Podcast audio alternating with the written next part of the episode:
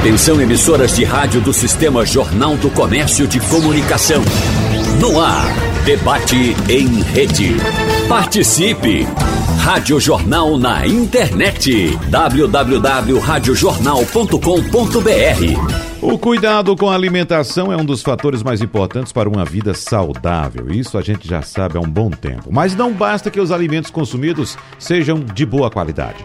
Estudos apontam que é a hora de se fazer as refeições e o que se come em cada momento também são pontos importantes para o melhor aproveitamento dos nutrientes. Então, no debate de hoje, nós vamos conversar com os nossos convidados, com os nossos especialistas, sobre orientações para uma alimentação adequada, inclusive ao nosso relógio biológico. Por isso, agradecemos a presença aqui em nosso debate da gastroenterologista, mestre em ciências da saúde, professora universitária em curso de medicina, coordenadora médica do Instituto do Fígado de Pernambuco, doutora Roberta Almeida. Seja bem-vinda, doutora Roberta. Um abraço para a senhora. Bom dia, Wagner. Obrigada pelo convite. É um prazer estar aqui com vocês. Muito obrigado. A gente recebe também a nutricionista, especialista em nutrição esportiva e funcional, Luçandra Galindo. Doutora Luçandra, seja bem-vinda. Um abraço para a senhora.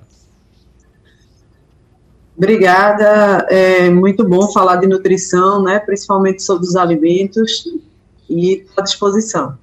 E com a gente também a médica nutróloga, master em fisiologia humana, especialista em termologia. Leila Gonzaga, doutora Leila, seja bem-vinda. Bom dia para a senhora. Agora. Obrigada, bom dia a todos. É um prazer sempre participar de debates bem informativos. E com a gente mais uma vez, o chefe da divisão de diabetes e endocrinologia do Hospital Agamenon Magalhães, da disciplina de endocrinologia da Faculdade de Ciências Médicas da Universidade de Pernambuco, Francisco Bandeira. Doutor Francisco Bandeira, mais uma vez, muito obrigado em aceitar nosso convite. Bom dia, Wagner. Prazer enorme estar aqui. Vamos começando com o senhor, doutor Francisco Bandeira, a nossa conversa de hoje, trazendo uma orientação que é bastante antiga já. Já citamos aqui algumas vezes e é uma orientação que inclusive vem dos nossos antepassados. Naquela história de comer sempre pela manhã como um rei, durante o almoço como um súdito e durante o jantar como um vassalo. Ou seja, muito pela manhã, mediano durante o almoço e bem pouquinho à noite. Isso já era um prenúncio disso que estão chamando hoje de crononutrição, doutor Francisco Bandeira? Ou seja, comer de acordo com o horário também e não só o que se come? Ok, Wagner. Eu já falei isso algumas vezes aqui uhum. no debate e que a ciência já mostra isso há alguns anos. É uma linha de pesquisa nossa também. E um dos fatores de risco para ganhar peso, para diabetes, é escapar o café da manhã. É. As pessoas com excesso de peso, que têm síndrome metabólica, diabetes tipo 2, têm essa história com muita frequência. Não come de manhã e começa a comer na hora do almoço. Na verdade, o ponto-chave é que o cérebro participa da parte metabólica. O cérebro controla a resistência à insulina. A resistência à insulina é um ponto-chave no desenvolvimento de diabetes tipo 2, e que aquela gordura visceral, aquela gordura que está mais no tronco, é que é mais suscetível, é que piora a resistência à insulina, inclusive. Então, a, o cérebro, o fato de não ter a primeira refeição, existem vários estudos mostrando isso. A partir de nove e meia da manhã já começa a ter esse distúrbio. Esses genes, que nós chamamos de gene relógio, eles são bloqueados quando não se faz a primeira refeição. E isso faz com que haja produção de uma série de hormônios que pioram a parte metabólica, pioram a ação insulínica. Ou seja, o cérebro participa. É o que nós chamamos de timing. Esse termo timing, que aí é cronologia, não é só você reduzir calorias do paciente que tem obesidade, diabetes, síndrome metabólica, mas respeitar o timing. E a maioria dos estudos tem feito um café da manhã de maior densidade, o almoço e o jantar sendo o jantar menor do que o almoço. E também tem estudos com duas refeições por dia, em, o, o café da manhã sendo a principal e mais uma que pode ser no almoço ou no meio da tarde. Uhum. Este cenário, quando se compara com seis refeições por dia, as três em torna-se muito mais eficiente do ponto de vista metabólico. Então, comer várias vezes ao dia, isso não é mais adequado. E o que nós fazemos com nossos pacientes é tentar tirar esse hábito de comer várias vezes ao dia, de tentar fazer uma refeição maior pela manhã e mais uma, mais ou duas refeições, sendo a quantidade decrescente até a noite. Então, isso é fundamental, uhum. porque só você mexendo no time você consegue uma melhora significativa do controle metabólico, da glicose, do triglicérides, da pressão, da redução da gordura visceral. Uhum. Ô, doutora Leila Gonzaga, eu fico observando aqui que, é, sinceramente, eu não, não consigo nem contar quantas pessoas já me relataram, isso pessoas do dia a dia, pessoas que trabalham com a gente, que a gente conhece, que simplesmente não comem durante a manhã, acordam e tomam um copo de leite ou um, um, um café, um copo de água e só. Porque dizem não consigo comer de manhã, então só vai comer na hora do almoço. Então, qual é a posição da senhora em relação isso? Foi colocado pelo doutor Francisco Bandeira, que eu levantei também, que é até uma orientação que a gente traz dos nossos antepassados, doutora Leila. Sim, e muito provavelmente é, o metabolismo, como falou o é, doutor Francisco, está totalmente desregulado por conta da nossa cronobiologia.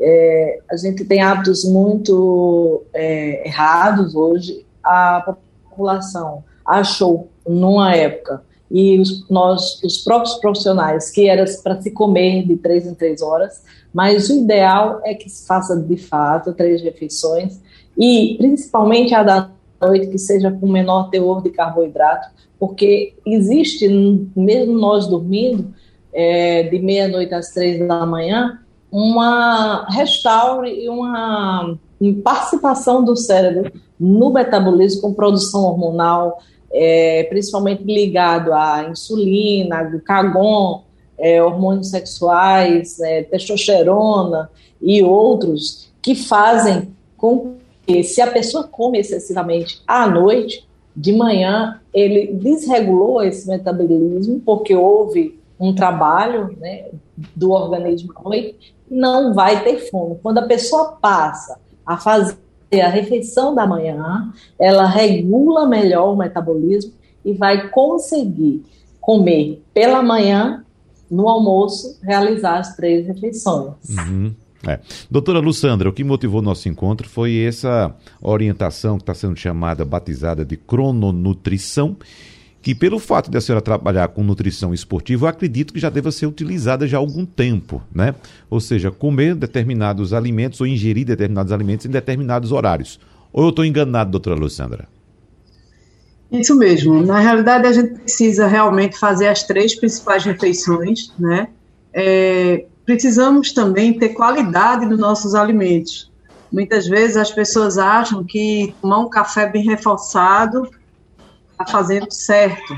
E não está. Se a gente não balancear né, nossa refeição, principalmente nosso café da manhã, precisamos ingerir todos os alimentos que nosso organismo precisa para é, absorver bem as vitaminas, para a gente ter uma quantidade de fibra ideal, para que nosso intestino funcione. Então, assim, não é só tomar o café da manhã, a gente precisa realmente fazer um café da manhã, né? É, os alimentos saudáveis nas horas certas. Uhum. Geralmente, é, muitas aqui no nosso estado, os erros alimentares no café da manhã são muitos, porque se é para comer bem, as pessoas comem bem, literalmente. Então esquecem né, de colocar fruta, esquecem da fibra, é, aumentam, consumem muito carboidrato de manhã, e assim, tudo tem que ser balanceado. E, também, e a gente precisa ter qualidade no que a gente come, porque não é só tomar o café, almoçar e jantar pouco que a gente está se alimentando bem, né? Precisamos realmente ter uma orientação nutricional, é, porque aquele velho ditado, a gente é o que a gente come, literalmente. Hum. se a gente faz uma alimentação saudável, se a gente pratica atividade física, a gente bebe água entre as refeições. Opa, deu uma travadinha aqui, doutora Luciana. Então vamos aqui para a doutora Roberta Almeida, porque o nosso instinto, doutora Roberta, nos, nos orienta a comer quando estamos com fome. Mas a senhora acredita que ainda falta orientação também à população de como funciona o nosso sistema digestivo? A senhora acredita que a partir do conhecimento, da divulgação, até por meios de, de comunicação também, em forma de educação, de como funciona o nosso sistema digestivo, isso poderia ajudar as pessoas a entender melhor como cuidar da saúde e da própria alimentação, claro? Sim, sim. Assim, Wagner, é, alimentar bem não é só uma questão da gente escolher. Deixa, deixa eu sair daqui. Eu saio daqui. Aí... Ah, é, tem um, doutora Luciana, por gentileza, feche seu microfone aí que a gente está ouvindo um ruído. Pronto, agora, doutora Roberta, pode concluir. Não é só a gente saber escolher o alimento também, certo? Uhum. Mas também que a gente vai se alimentar. Mas os cuidados com a saúde também, todo o organismo, fazem parte do processo da digestão. Então, para que o aparelho digestivo funcione com equilíbrio e sem sobrecarga, é necessário que a gente adote hábitos também que facilitem, inclusive, a ação das enzimas no, no, tubo digestivo. Então, assim, a digestão, é, a gente começa a ter um estímulo já. Então, assim, muitas vezes a gente está na rua e sente um cheiro. E aquele cheiro a gente começa a salivar. Né? Então, o que é que aquilo ali já começou a estimular a gente, ou seja, uma fome que a gente às vezes nem tinha, e a gente começa a sentir aquilo ali só pelo cheiro de um alimento. Então, assim, só o cheiro e o sabor começa já a estimular o cérebro, dando início à digestão. E onde é que começa essa digestão? A digestão já começa justamente na boca. Então, ela vai da boca até o ânus, e aí começa com a trituração dos alimentos e com a ação das enzimas. Então, o que são essas enzimas digestivas? As enzimas, elas são justamente proteínas que vão degradar, vão quebrar o alimento em porções cada vez menores para que o, o organismo da gente absorva. Então é importante começar com a mastigação, é importante a alimentação correta, que aí vem todas as enzimas, já começando na boca, estômago e intestino no geral. Então, assim, é, essa mistura de, de alimentos é importante que a gente saiba, como já Leila, doutor Francisco e Lussandra já falaram aí, e a principal refeição é justamente a da manhã. Então, aquela refeição que a gente deve ter uma refeição mais nutritiva, vamos dizer assim, ou volumosa. E aí você vai diminuindo para a noite, porque à noite o organismo da gente, ele naturalmente, o ritmo dele ele vai caindo, e com esse ritmo aí você vai, se você coloca alimentos e vão trazer para você uma digestão mais lenta. Então a gente sabe que a carne traz uma digestão mais lenta, então você pode interferir também na qualidade do seu sono. Uhum. Então toda essa parte alimentar, tendo a, a alimentação correta, o horário correto, é, respeitando o ciclo da gente, até o ciclo circadiano, e aí vem a crononutrição que está surgindo agora, com a cronobiologia também, tudo para ajudar é, no processo aí da digestão. Ô, ô, doutora Leila, eu vou inclusive é, explorar um pouquinho a senhora agora no bom sentido, que eu já recebi a informação da nossa produção que a senhora tem que se ausentar um pouco antes, não é isso? Então, eh, eu queria que a senhora trouxesse já alguns elementos para deixar aqui para o nosso debate, para a gente ir tocando o debate adiante logo a, após a sua saída, mas uh, uh, me, tá, me vindo à mente também outra questão que as pessoas colocam, tanto aquela questão que eu coloquei para a senhora agora há pouco, de, das pessoas que não conseguem comer pela manhã, quanto daquelas que têm receio de não comer à noite e passar fome durante o sono, durante a madrugada. Mas não seria até um estímulo não comer à noite e talvez acordar com fome e comer bem pela manhã, doutora Leila? Ou seria também inadequado? Seu microfone, por favor. O ideal é que se faça, de fato, uma refeição mais leve à noite e não, é, a não ser que a pessoa esteja fazendo um jejum intermitente, que está muito em, em, em falar, em falácia, né, hoje em dia, mas é, o ideal é que se faça uma refeição mais leve mesmo, para que é, todo o organismo funcione bem à noite e evite sobrecarga inclusive, acúmulo de gordura né, durante é, essa fase nossa que se chama o sono, que é muito importante uhum. também. Eu costumo dizer que na nossa cronobiologia tem a questão hormonal, que a gente fala de cronobiologia, é isso. é, são é, alterações hormonais, produção de alguns hormônios, né, como falado na, agora como crononutrição. De início, ao acordarmos, tem a produção aumentada do cortisol, né, e depois, lá para o final da noite, ele diminui, e é um hormônio que é, também regula os níveis de insulina. E à noite já vem a melatonina, que é o hormônio do sono, produzido pelo, pelo nosso é, cérebro, e aí é, outros hormônios também. O ideal é que se tenha o hábito, além de comer em menor porção, com a quantidade menor de carboidrato, é, também se tenha um, uma quantidade de sono adequada. Eu costumo dizer, como eu ia falando, quem não dorme bem não emagrece. Foi feito um estudo na Suíça entre mulheres diabéticas que foram privadas do sono de 0 a 2 da manhã. E mulheres diabéticas e mulheres que não eram diabéticas começaram a ter de manhã um nível de glicemia mais alta por causa justamente do melhor sono para o restauro e reparo uhum. neuroendócrino é de meia-noite às três da manhã.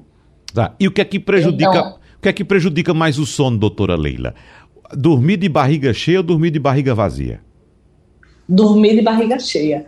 Uhum, uhum. E outras coisas, uhum. como por exemplo, TV à noite no quarto, as luzes, os LEDs, tudo isso diminui a melatonina e vai prejudicar muito a qualidade do sono. Uhum, muito bem. Que é importantíssimo, uhum. principalmente a fase REM do sono, que é da terceira para a quarta fase, que é importantíssimo para todo o restauro do nosso organismo. Certo. Eu costumo dizer que é o sono da beleza. O, o sono da beleza? Gostei da expressão, viu?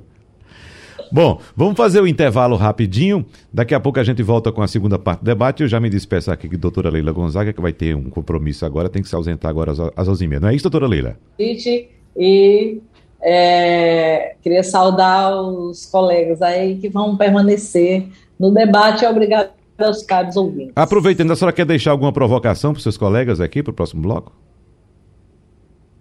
Alguma provocação. Uhum. Sim, quantidade de carboidratos que se deve ingerir durante o dia e o que, que a indústria, por que, que nós estamos tendo uma taxa tão alta e que tende a aumentar ainda mais até 2025 da obesidade, que já é considerada uma preocupação da OMS. Pronto. E nós precisamos, como informadores, é, tratar dessas questões. A provocação foi deixada aqui por doutora uh, Leila Gonzaga a respeito da quantidade de carboidrato ideal para ser ingerida durante o dia e também dos níveis de obesidade que vamos atingir nos próximos anos. Eu queria saber do médico Francisco Bandeira, agora, doutor Francisco, se é possível viver sem carboidrato ou se o carboidrato pode ser, inclusive, um aliado à nossa saúde. É, o carboidrato, Wagner, foi o aliado da humanidade que, na época que precisava de energia. Então, o carboidrato vindo do trigo, o carboidrato vindo da batata, no período em que a humanidade salvou a humanidade da desnutrição. Mas o que nós vivemos hoje, claramente, é um excesso de ingesta calórica. Né? A, a, a, ingesta excessiva de carboidrato é o principal problema no mundo todo. Existe um estudo chamado PURE, P-U-R-E, que avaliou o tipo de alimento que as pessoas ingerem globalmente, no mundo todo. E você vê que a média de ingesta de carboidrato hoje é de 60% do que a pessoa come durante o dia. Das uhum. calorias que o indivíduo ingere, 60% é carboidrato. Isso é enorme, isso é muito.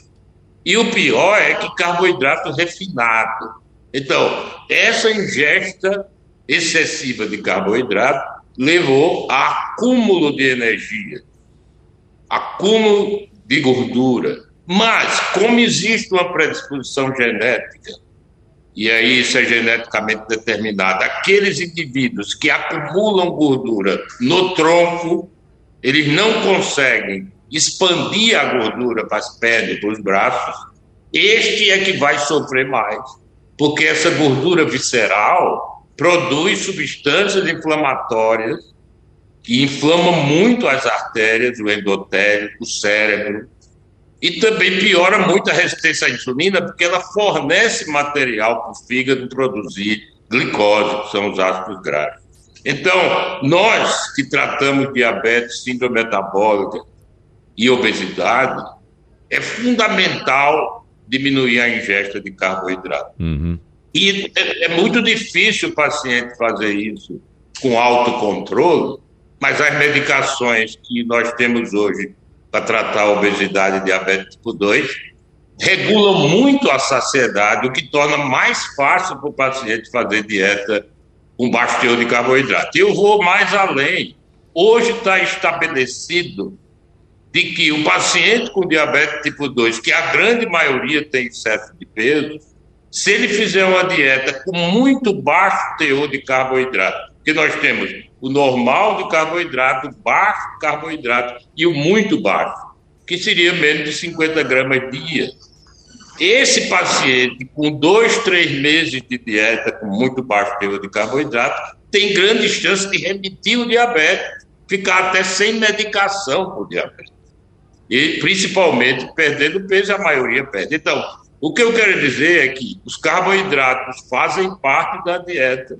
Hoje nós usamos fundamentalmente a dieta DESH e a dieta mediterrânea para tratar o nosso paciente, variando a ingesta calórica de acordo com a quantidade de peso que a pessoa deve perder, mas a preferência são os carboidratos complexos, os carboidratos, os cereais integrais. Uhum. Essa é a preferência. É. E se reduzir muito os refinados. O senhor falou em medicamentos, doutor Francisco Bandeira. Quais são esses medicamentos que é, ajudam na digestão ou da eliminação desse carboidrato?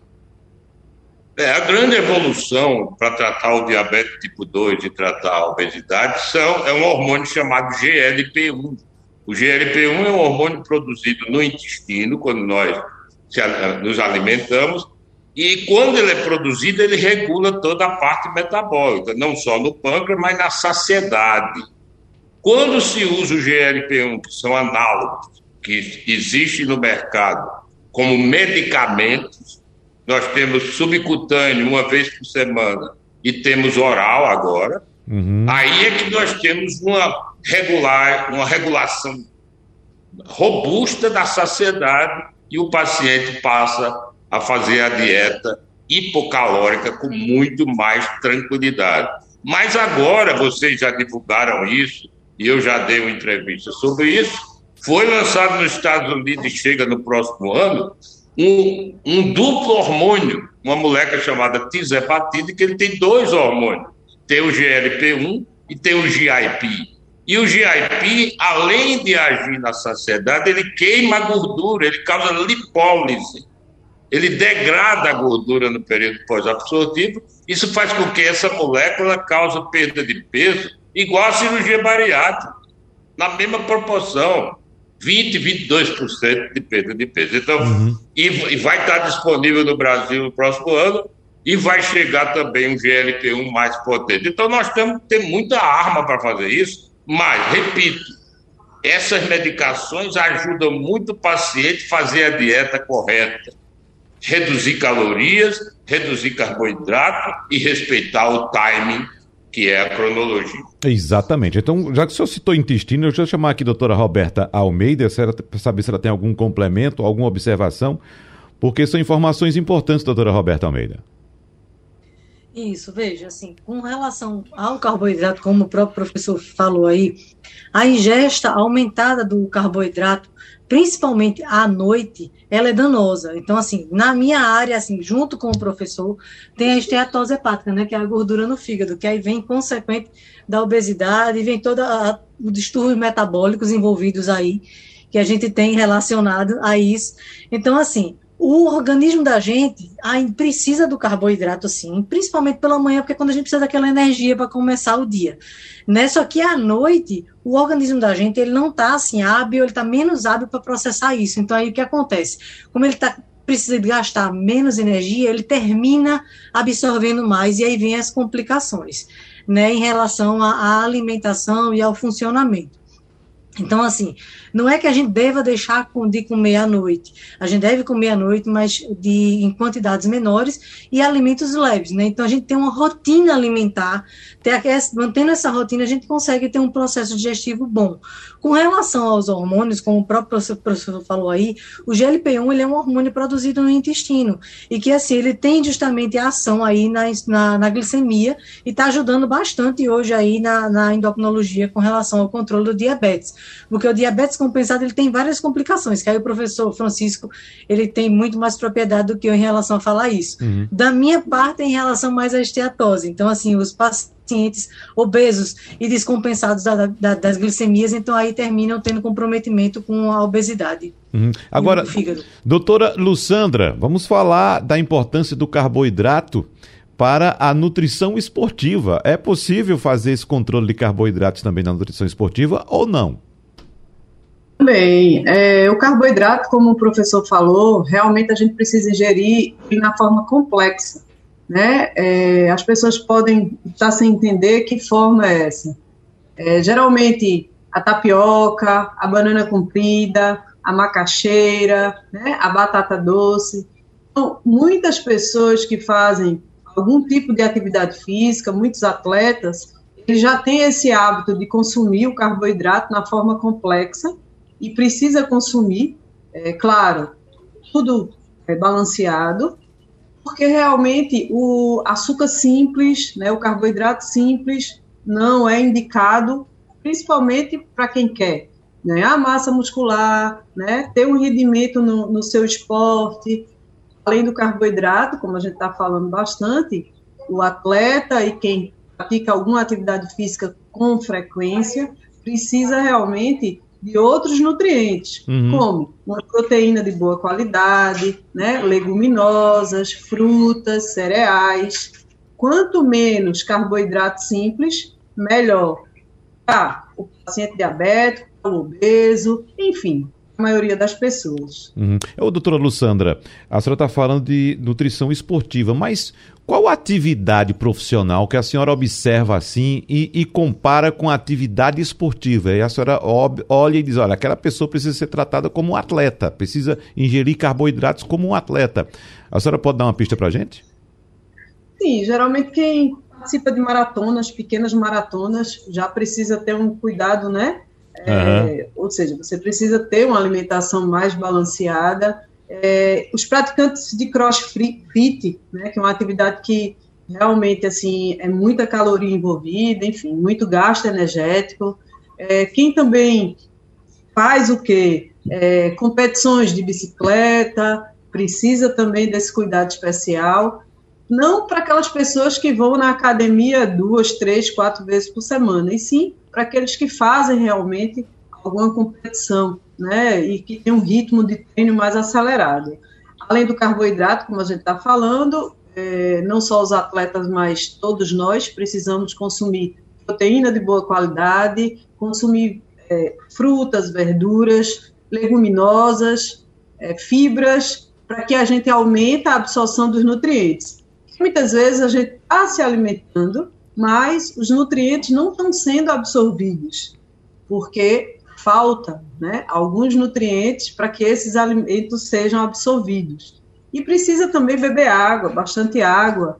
A água é fundamental para para o nosso organismo. Uhum. Doutora Lussandra, só uma, uma coisinha a mais. A, a questão do horário na nutrição esportiva. Quais são as restrições para o consumo, por exemplo, de carboidrato? É, a nutrição esportiva, é, geralmente os atletas ou quem pratica alguma atividade física, eles têm o hábito de seguir muitos horários, porque é com isso que faz com que o desempenho, o ganho da massa muscular, é, perder massa gorda, ganhar massa magra aconteça. Então, eles são muito mais rigorosos né, do que qualquer outra, outra pessoa. É, geralmente à noite, não, não é permitido o aumento, né, o consumo excessivo de carboidratos e seguir a alimentação como tem que ser é, café da manhã, almoço, fazer os lanches e nas, nas competições você realmente né, tentar um protocolo de tentar se alimentar antes da competição e depois para repor né, a energia que você perdeu naquela competição. Geralmente, repor proteína é bem indicado. Uhum. Reposição de proteína. Agora a senhora citou, doutora Lussandra, a questão da absorção dos nutrientes. Eu quero voltar com a doutora Roberta Almeida, que eu acredito que seja um assunto importante que ela trata já, porque não é somente ingerir os alimentos, tem que se avaliar também como é que está sendo feita essa absorção, como é que está ocorrendo, melhor dizendo, essa absorção do nutriente no intestino, né, doutora Roberta? Isso, então assim, é, Wagner, o que a gente hoje vê é que assim, a gente tem um erro, há um erro alimentar enorme. Muitas vezes a gente coloca é, culpa na rotina da gente, bota a culpa. Se você observa, a gente nunca tem tempo para comer, ou a gente come tarde demais e come aquilo que estiver disponível. Os fast food, então, assim, alimentos pesados com nutrientes errados, e a gente tem aquela ideia de falsa nutrição. Então, a gente tem, se a gente for analisar no contexto geral, a gente não tem, não é instruído para uma educação alimentar. Então, o erro alimentar é que leva todo esse processo também de má digestão. Então, o consumo errado de alimentos, a ingestão de líquidos juntamente com alimentos. Então, tudo leva à mastigação errada. Então, não há, não há uma rotina que estabelecida por nós mesmos, né, com falta da nossa educação em termos, não é falta de educação, estou dizendo em termos de orientação nutricional, uhum. que a gente não tem. Então, muitas vezes se alimenta daquilo que tem e, e, do que é ofertado, ou pelo nosso ritmo do dia a dia, termina na facilidade dos refrigerantes, dos gasificantes em geral, é, café, né? O café ele agride também o estômago, então, para mim, principalmente o refluxo é o que me, me que chega mais para a gente em relação ao café, que é um vício da gente, até para se manter mais alerta, né? Que todo mundo usa isso.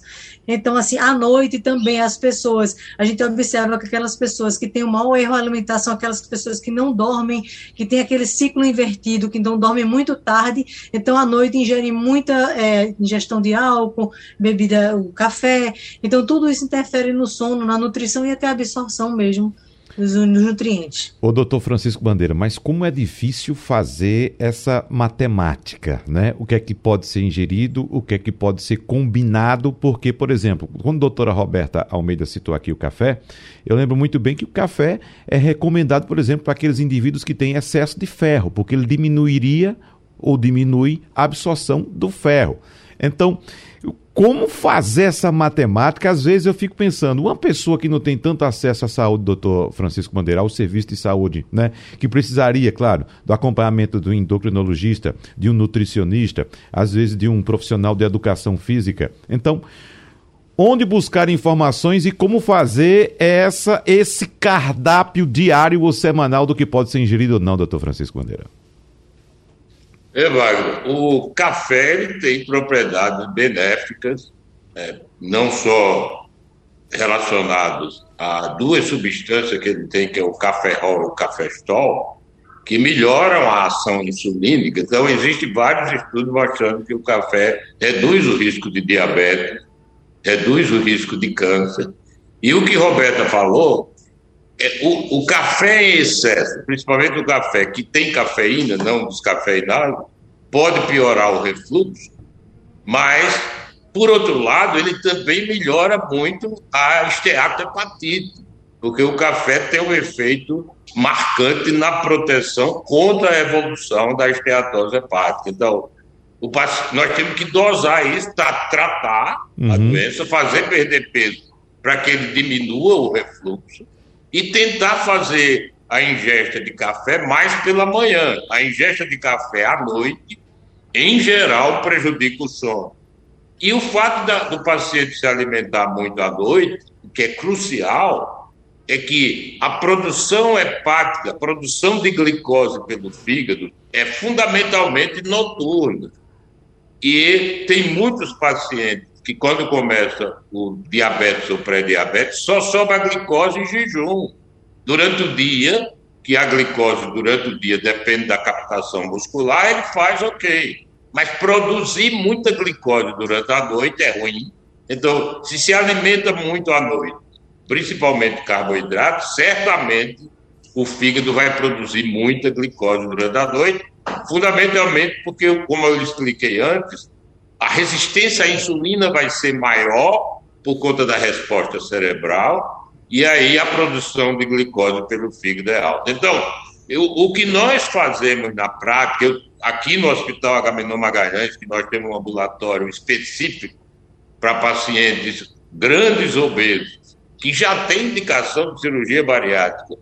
Como vocês sabem, a fila é muito grande, eles ficam em tratamento clínico. Nós usamos uma dieta padrão, tipo DASH ou Mediterrâneo, só mostrando para vocês que a dieta DASH, que foi desenvolvida para controle da pressão arterial, da hipertensão, é uma dieta mediterrânea, como o Luçanda falou, tem mais fibras, tem mais legumes, tem mais vegetais, tem pouca gordura de origem animal, é mais gordura de origem vegetal, como a, a oliva, as castanhas. Tem pouca carne vermelha, nenhuma carne processada, que isso é fundamental. Nós sabemos hoje que quanto mais alimentos processados for ingerido à noite, pior. Então, se o indivíduo come linguiça, mortadela, uhum. salame, uhum.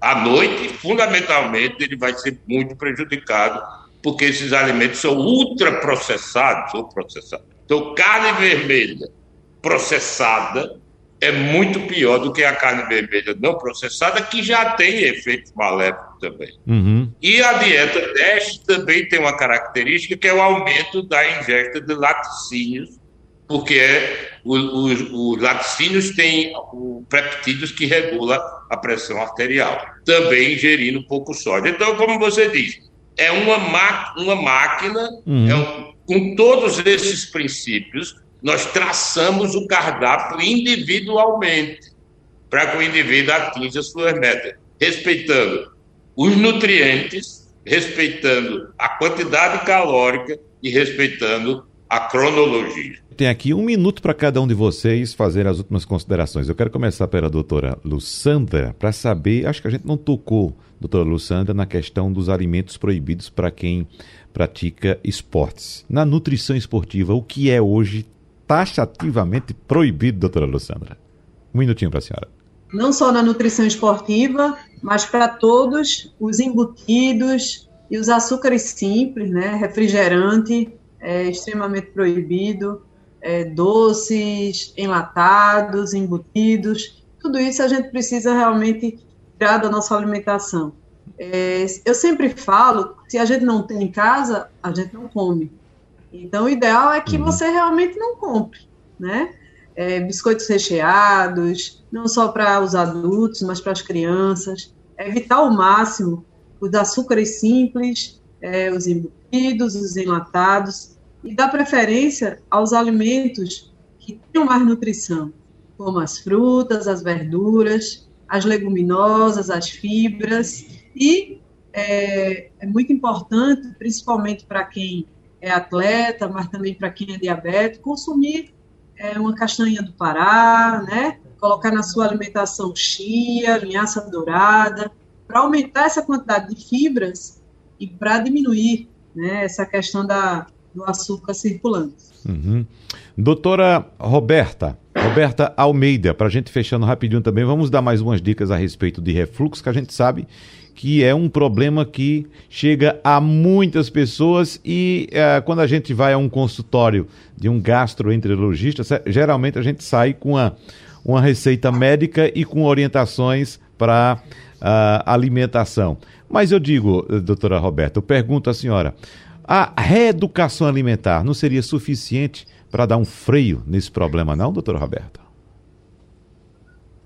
Isso, assim, Wagner, é uma coisa que eu bato muito no consultório, que é assim, as pessoas, que aí eu volto para aquele ponto da educação alimentar, ou seja, multidisciplinar na realidade, né? Se a gente tiver um equilíbrio em tudo, então, ou seja, alimentação na hora correta, o corpo da gente vai funcionar de uma forma melhor. Então, assim, se você tem a alimentação correta, você tem um acelera o metabolismo, você melhora seu intestino, você melhora a sua digestão. Então, a boa mastigação, o equilíbrio na alimentação, a hidratação, a forma do preparo na comida, que tem alguns alimentos que ajudam na digestão, outros não. Então, assim, muitas vezes as pessoas preferem se viciar, vamos dizer assim, entre aspas, na medicação, para poder não ter que se privar de certos alimentos.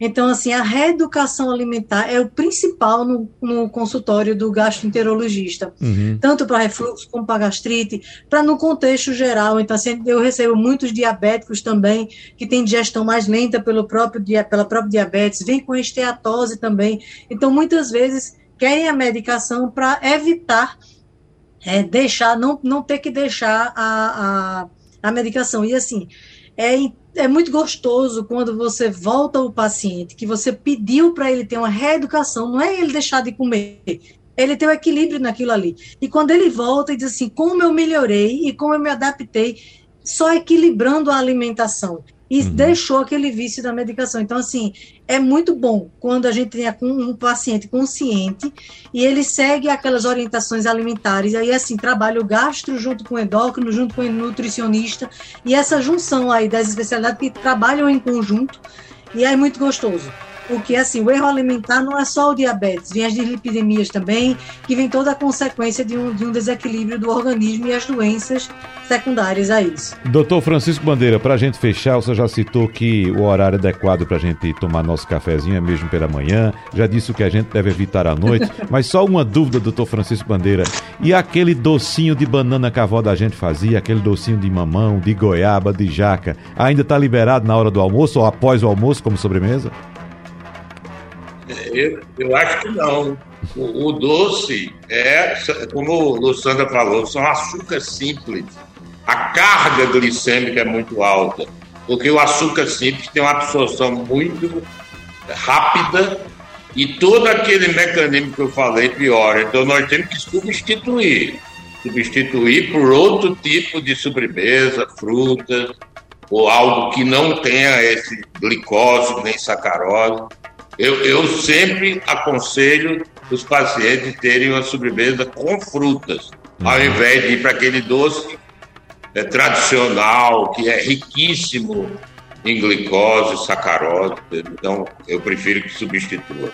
Doutor Francisco Bandeira, mais uma vez, muito obrigado pela sua participação aqui no nosso debate. Agradecemos também a nutricionista Luciandra Galindo, a médica nutróloga Leila Gonzaga, que participou da primeira parte do debate, e a doutora Roberta Almeida, que é gastroenterologista e mestre em ciência da saúde. Muito obrigado a todos vocês pela participação no debate de hoje. Tchau, tchau, pessoal. Abraços e até a próxima. Sugestão ou comentário sobre o programa que você acaba de ouvir, envie para o nosso WhatsApp 99147 8520.